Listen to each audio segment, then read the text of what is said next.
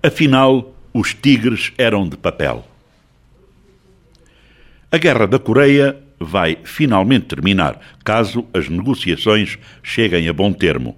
Guerra essa que dura há 75 anos e que oficialmente nunca foi dada por finda, e nos últimos 25 anos tem havido tentativas que não têm resultado.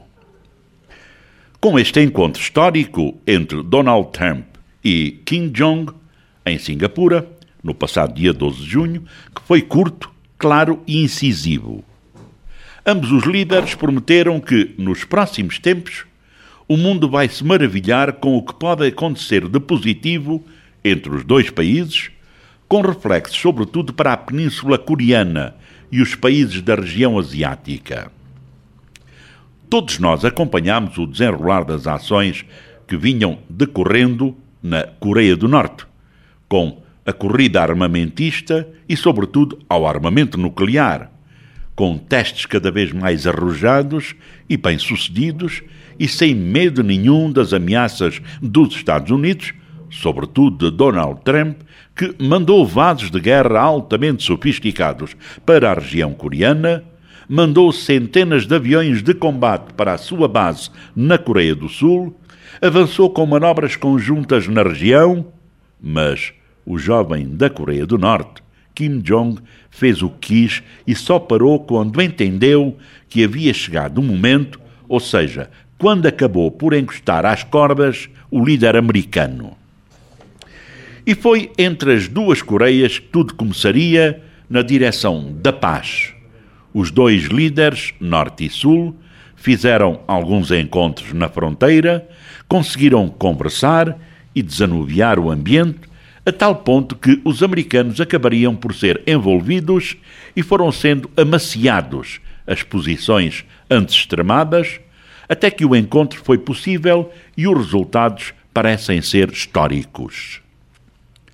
E se antes todo o mundo estava apreensivo com as ações de Pyongyang e dos seus avanços em matéria de ogivas nucleares de médio e longo alcance, com as suas ameaças constantes contra os Estados Unidos e contra os seus aliados na região, Coreia do Sul e Japão, dizia eu que se antes todos estavam apreensivos com aquilo que podia resultar numa catástrofe nuclear, até porque as ações e os discursos de ambos os lados destilavam ódios, parecendo dois tigres a lutarem bastante enfurecidos.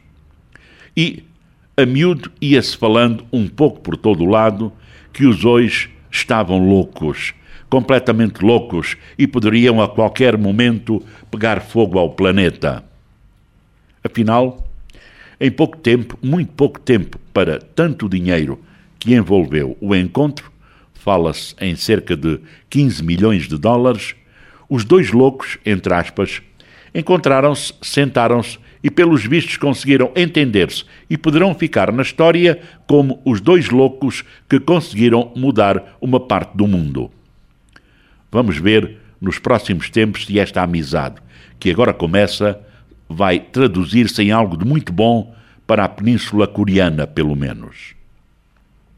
Será que a unificação das duas Coreias poderá acontecer na esteira de tudo isto? Por que não?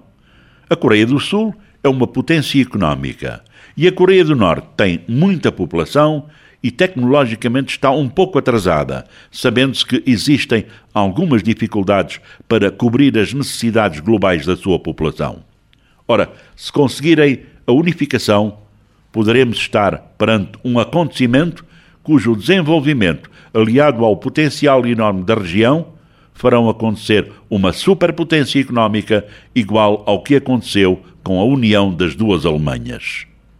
Imaginem lá o que esses dois loucos, entre aspas, que estiveram quase a pegar fogo ao planeta, a pontos de parecerem dois tigres engalfinhados, que se ameaçavam violentamente, a pontos de o jovem da Coreia ter feito danos nas placas tetónicas da região, com as suas experiências atômicas potentíssimas se calhar, poderão até ser propostos para o Nobel da Paz.